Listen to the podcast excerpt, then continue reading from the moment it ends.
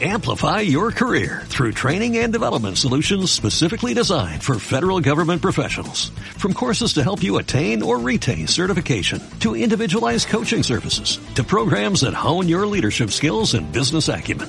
Management Concepts optimizes your professional development. Online, in person, individually, or groups. It's training that's measurably better. Learn more at managementconcepts.com. That's managementconcepts.com.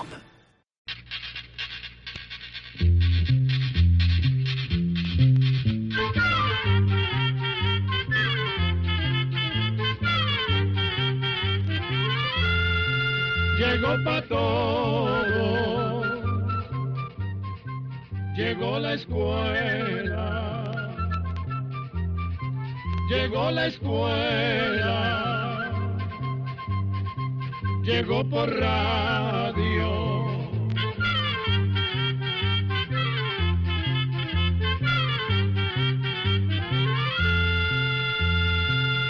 Oigamos la respuesta.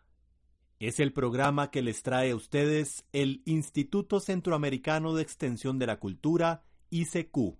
¿Qué tal amigos? Es un placer contar con su amable sintonía día a día del espacio Oigamos la Respuesta.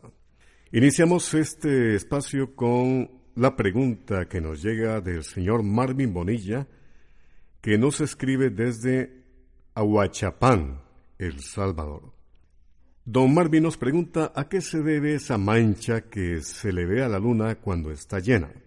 Se ve como una media sombra que parece un mapa. Mi interrogante es, ¿qué es esa sombra? Escuchemos la respuesta.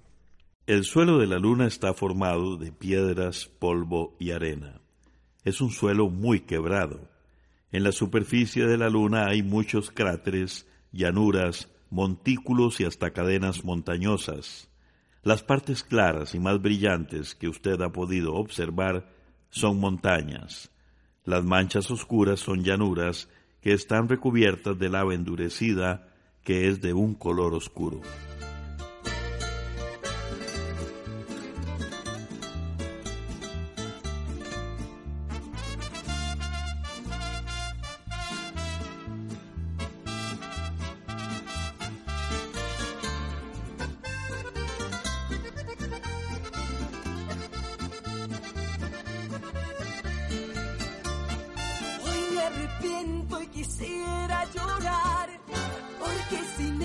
No he podido ser feliz.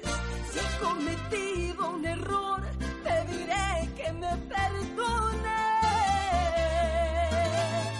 No te arrodilles, no pidas perdón. Él fue el culpable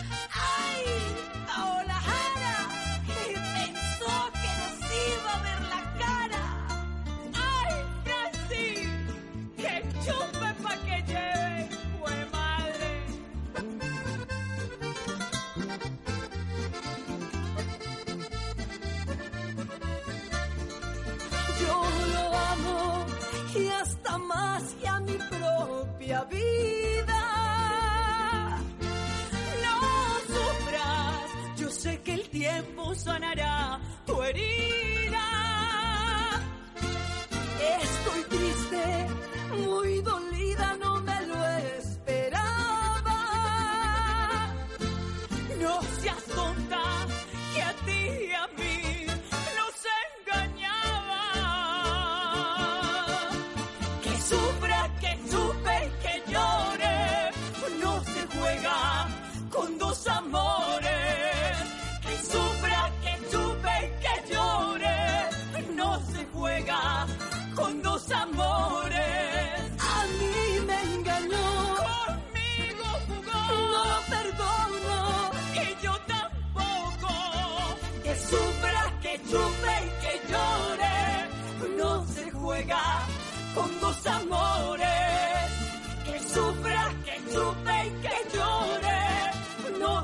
juega dos amores.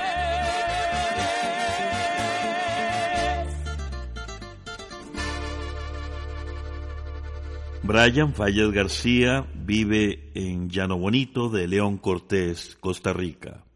Su pregunta, ¿qué puede hacer un hombre adulto que es grueso para bajar de peso? Oigamos la respuesta. Por lo general, las personas se engordan porque comen demasiado y no hacen suficiente ejercicio. Así que para perder peso hay que hacer lo contrario, es decir, comer menos y moverse más. Es muy importante escoger alimentos saludables y adquirir la costumbre de servirse un plato no muy lleno y no repetir. Puede servirse la mitad del plato con vegetales y ensalada aderezada con jugo de limón o vinagre, evitando usar mayonesa. También puede comerse un huevo o un trozo no muy grande de pescado, de pollo o de carne. Los alimentos deben prepararse a la plancha, al horno, hervidos o sancochados, evitando freírlos. También puede servirse unas dos cucharadas de arroz y dos cucharadas de frijoles, lentejas o garbanzos. Debe evitar comer demasiadas harinas. Si quiere tomar leche o comer queso, es preferible tomar leche descremada y quesos que sean bajos en grasa siempre con moderación, y en vez de postre, mejor cómase un trozo de fruta. Por otra parte, hay alimentos y bebidas que se deben evitar, porque no se consideran saludables. Entre estos se encuentran las bebidas gaseosas, los refrescos artificiales muy azucarados, el licor y la cerveza. Si se toma café, tomarlo sin azúcar, o endulzarlo con un sustituto de azúcar de los que venden en los supermercados. También deben evitarse los postres, la repostería, los helados y el pan. En cuanto al ejercicio, una de las actividades físicas más sencillas y efectivas consiste en caminar unos 45 minutos. Puede hacerlo todos los días o por lo menos tres veces por semana. Lo ideal es perder peso lentamente, como una libra por semana. De esta manera, la pérdida de peso será más estable y se evitan los problemas de salud que produce hacerlo con mucha rapidez. Si la persona está acostumbrada a comer grandes cantidades de alimentos, es inevitable que al principio sienta un poco de hambre, pero si persevera, en poco tiempo el cuerpo se acostumbra a esta nueva forma de alimentarse y ya no sentirá tantas ganas de comer. Nos ha llegado una pregunta, una consulta vía correo electrónico por medio del Facebook del ICQ y es del señor Douglas José Gómez Canales. Douglas nos dice lo siguiente. ¿Qué tan cierto es que hoy en día las personas tienen un mayor promedio de vida? ¿O será lo contrario pensando a nivel de Latinoamérica? Oigamos la respuesta. En el tiempo de antes, muchos niños morían a temprana edad y en promedio la gente, cuando mucho, llegaba a los 50 años de edad. Claro que había excepciones. Hoy en día las personas tienen más probabilidades de llegar hasta la vejez. Esto tiene que ver con muchas cosas. Por ejemplo, con una mejor alimentación, con la posibilidad de recibir vacunas y atención médica temprana y oportuna, y con las oportunidades que tengan las personas para estudiar y trabajar, lo que les va a permitir tener mejores condiciones de vida. Los adelantos en la medicina han tenido mucho que ver con que el promedio de vida haya aumentado en las últimas décadas en todo el mundo, incluyendo Latinoamérica. El avance no ha sido igual en todos los países. En algunos, la mayoría de la población sigue viviendo en condiciones muy difíciles debido a la pobreza y no cuentan con la atención médica debida, por lo que no llegan a vivir muchos años. Este es el caso, por ejemplo, de Haití y Guyana. donde se vive en promedio unos 64 años, mientras que en otros países de Latinoamérica el promedio de vida es mayor.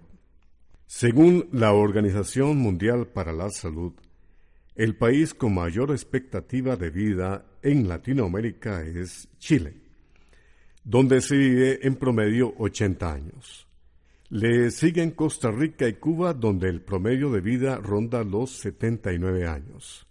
Así que podemos decir que efectivamente la expectativa de vida actualmente es mayor en todos los países de Latinoamérica. Cada vez más personas nos escriben también por medio de Facebook y CQ. Eso nos alegra.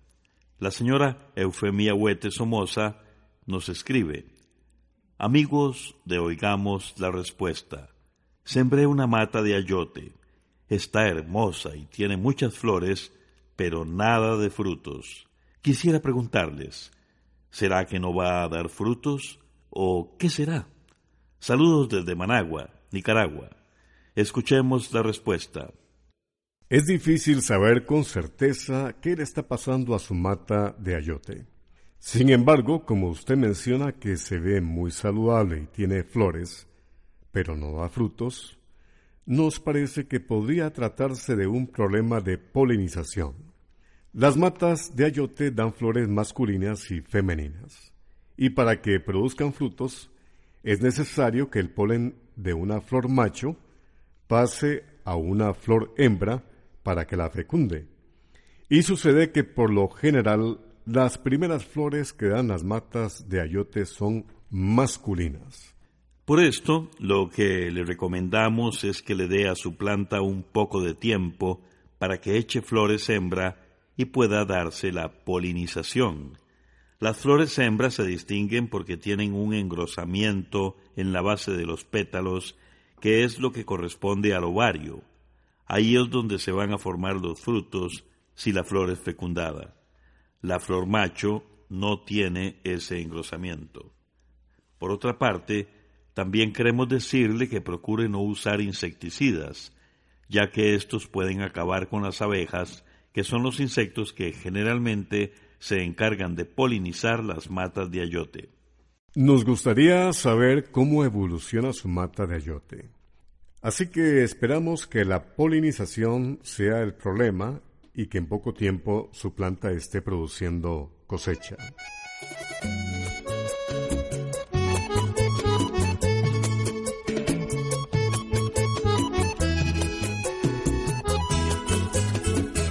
Julio César Galvis y Oscar Bueno, grandes amigos. Quisiera ser esa fe que te bendice la vida. Quisiera ser tu café, tu despertar y una mañana llegar a tu puerta para decirte que ya no te amo, para decirte que ya te he olvidado, para vengarme de todo tu engaño y allí jurarte que ya no te extraño y te diría que ya no me duele y sentirme culpable de tu llanto. Quisiera que me amaras locamente para que sepas cómo me has dejado estar en tu lugar y tú en el mío. Para que sepas cómo quema el frío, que el sentimiento de esta triste letra fuera de tu dolor y no del mío. ¿Cuál dolor si ya tú no me quieres? ¿Cuál amor si ya tú no me amas? Pero yo te amaré y voy a extrañarte y te diría que ya no me duele y sentirme culpable de tu llanto. Quisiera que me amaras locamente para que sepas cómo me has dejado estar en tu lugar y tú en el mío. Para que sepas cómo quema el frío, que el sentimiento de esta triste letra fuera de tu dolor y no del mío.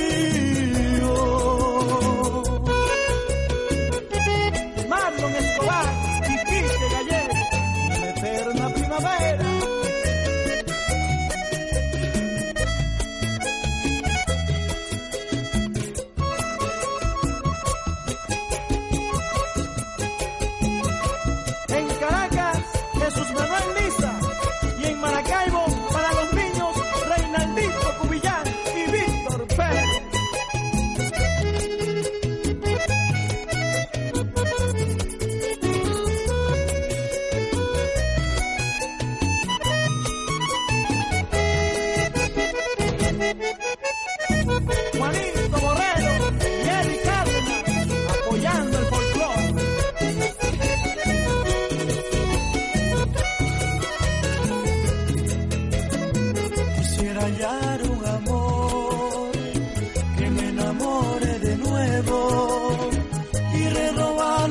Que se murió esa mañana que fuiste a mi puerto.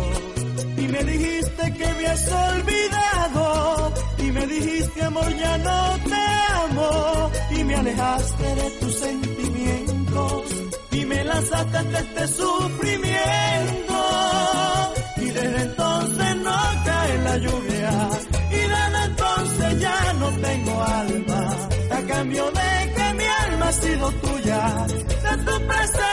ya no tengo nada. Es como cuando llega tu inocencia y se devuelve porque ha sido falsa. No quiero que te creas mala culpable.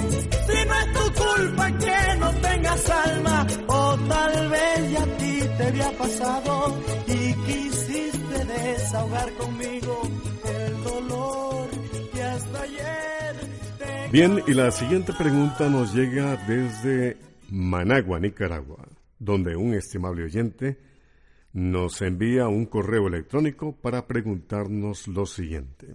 He sabido que en Australia hay una araña venenosa tan peligrosa que inclusive perfora uñas con su aguijón. ¿Es verdad esto? Oigamos la respuesta.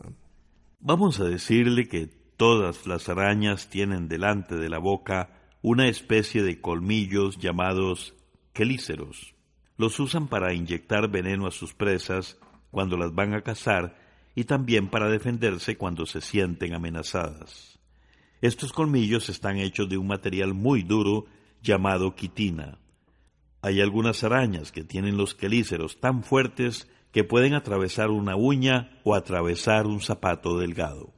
Sin embargo, la mayoría de las arañas son inofensivas para las personas, ya sea porque son incapaces de inyectar el veneno a través de la piel o porque su veneno resulta inofensivo para los seres humanos. Solo algunas especies pueden ser peligrosas o fatales, como por ejemplo la araña australiana que los científicos llaman Atrax robustus. Esta araña popularmente se conoce como araña embudo porque teje su tela en forma de embudo. A menudo anda por las casas, es muy venenosa y agresiva, por eso la gente le tiene mucho temor. Posiblemente esta es la araña que usted menciona. La mordedura es muy dolorosa y puede ser fatal si no se aplica un contraveneno o un antídoto. Afortunadamente, desde que se inventó el antídoto, no se han producido muertes. Continuamos en Oigamos la Respuesta. Desde Managua, Nicaragua, Pablo Barreto Pérez nos hace esta observación. Leí que en San José se ubica más del 60% de la población de Costa Rica. ¿Es eso cierto? Escuchemos la respuesta. En Costa Rica, al igual que sucede en muchos países del mundo, gran parte de la población habita en los alrededores de la ciudad capital del país, que en este caso es San José. Se calcula que poco más o menos del 60% de la población de Costa Rica vive en el Valle Central, que es donde se encuentra la llamada Gran Área Metropolitana. La gran área metropolitana incluye a San José, que es la ciudad más importante de Costa Rica, y a otras ciudades cercanas que también son muy importantes, como Alajuela, Cartago, Heredia y muchas otras comunidades más pequeñas que se encuentran en los alrededores de la ciudad capital. Se calcula que en la gran área metropolitana habitan alrededor de 2.6 millones de personas. Esta región del país es el área más urbanizada, con mayor desarrollo y la más activa desde el punto de vista económico. Además es donde se encuentran las oficinas de gobierno. Fuera del Valle Central, las ciudades más pobladas están cerca de los puertos de Punta Arenas y Limón, o en las cabeceras de las provincias, como es el caso, por ejemplo, de Liberia en Guanacaste. Estamos en el espacio Oigamos la Respuesta. Y desde Cartago, Costa Rica, nos llama por teléfono un amigo oyente para decirnos lo siguiente. ¿Qué significado tiene la estrella de David en los israelitas? Escuchemos la respuesta.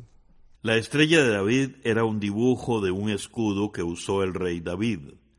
David gobernó al pueblo israelita durante cuarenta años, más o menos mil años antes de que naciera nuestro Señor Jesucristo.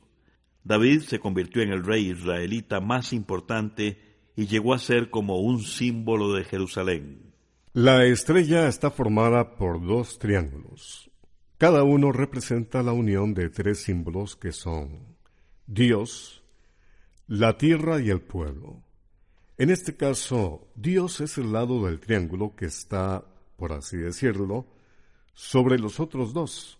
Además, la palabra David comienza y termina con la letra D. La D en griego se escribe como un triángulo y por eso la estrella también representa el nombre de David. Con el tiempo la estrella de David se convirtió en el símbolo del pueblo judío, ya que el rey David representa la tenacidad y la valentía. Además, fue el rey israelita que logró la paz para su pueblo. Por esta razón, la bandera de Israel tiene esta estrella,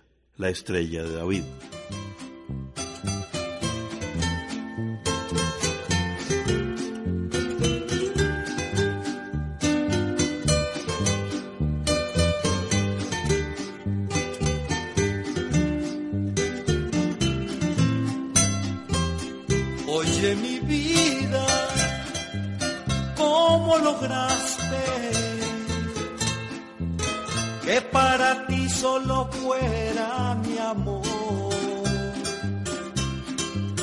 Con tus caricias me atrapaste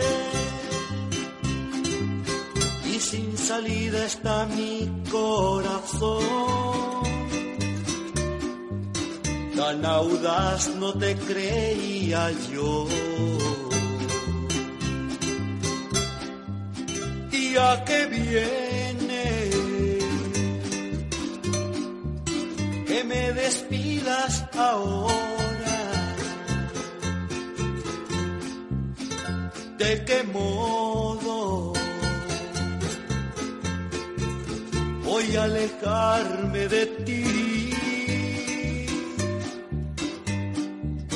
Me tienes enamorado. Ya no hago más que pensarte si cien años viviera, que si cien años viviera, no alcanzaría a olvidarte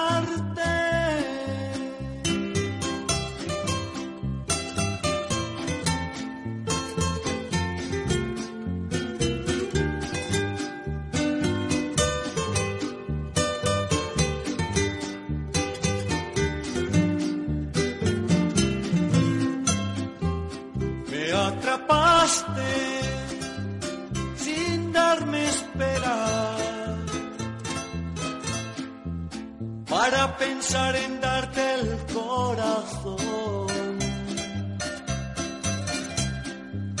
Me excitaste de tal manera y cómo vas a evitar mi pasión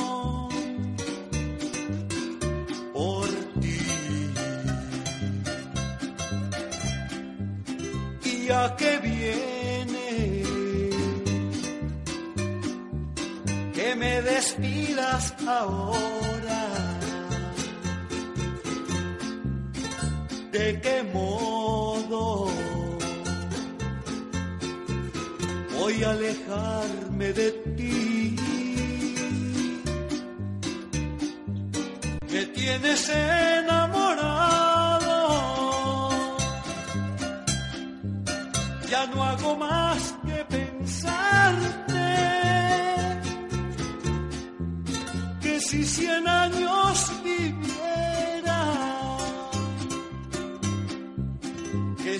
cien años viviera, no alcanzaría a olvidar señor Harley Rojas Salazar nos escribe desde San Vito de Cotobruz, en Costa Rica, y su pregunta es, ¿cuáles son los insectos que se consideran más dañinos para la salud de las personas? Oigamos la respuesta. Se dice que de todos los animales que existen, incluidos todos los insectos, el zancudo es el que resulta más peligroso para el ser humano.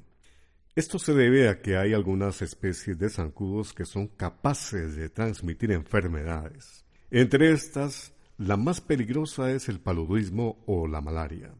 Se dice que más de 200 millones de personas se ven afectadas por esta enfermedad cada año, de las cuales alrededor de 700.000 mueren. Los niños africanos menores de 6 años son los más afectados. Otras enfermedades que también son transmitidas por los zancudos son, por ejemplo, el virus del Nilo Occidental, la fiebre amarilla, el dengue y el zika, solo para mencionar algunas. Estas enfermedades causan muchas incapacidades. Algunas pueden dejar serias secuelas y hasta resultar mortales. Así que, sin lugar a dudas, se puede decir que este pequeñísimo insecto es el que más afecta la salud de las personas. Programa C, Control 27. Así llegamos a un programa más de Oigamos la Respuesta. Pero le esperamos mañana, si Dios quiere, aquí por esta su emisora y a la misma hora. Mándenos sus preguntas al apartado 2948-1000 San José, Costa Rica. También nos puede llamar a los teléfonos 22 25 52 38 o 22 25 53 38 o mándenos un fax al 22 25 22 27. También le damos el correo electrónico icq.org.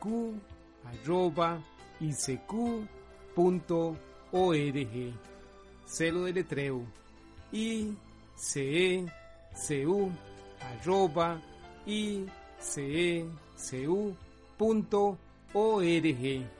Para nosotros sus preguntas son muy importantes y estamos para servirle. También puede dirigir su pregunta a esta emisora que ellos amablemente nos la harán llegar muy importante, dele su nombre completo, dirección bien exacta, ah, y el lugar donde escuche el programa. Recuerde que comprender lo comprensible es un derecho humano. Que Dios le bendiga.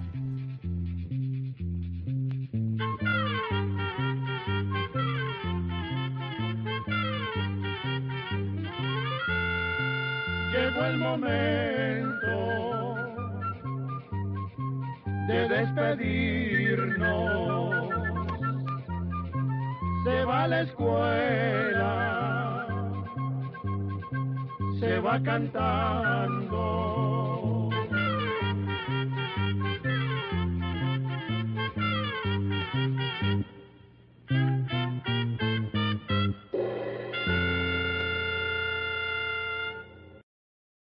Amplify your career through training and development solutions specifically designed for federal government professionals. From courses to help you attain or retain certification, to individualized coaching services, to programs that hone your leadership skills and business acumen, Management Concepts optimizes your professional development. Online, in person, individually, or groups, it's training that's measurably better. Learn more at managementconcepts.com. That's managementconcepts.com.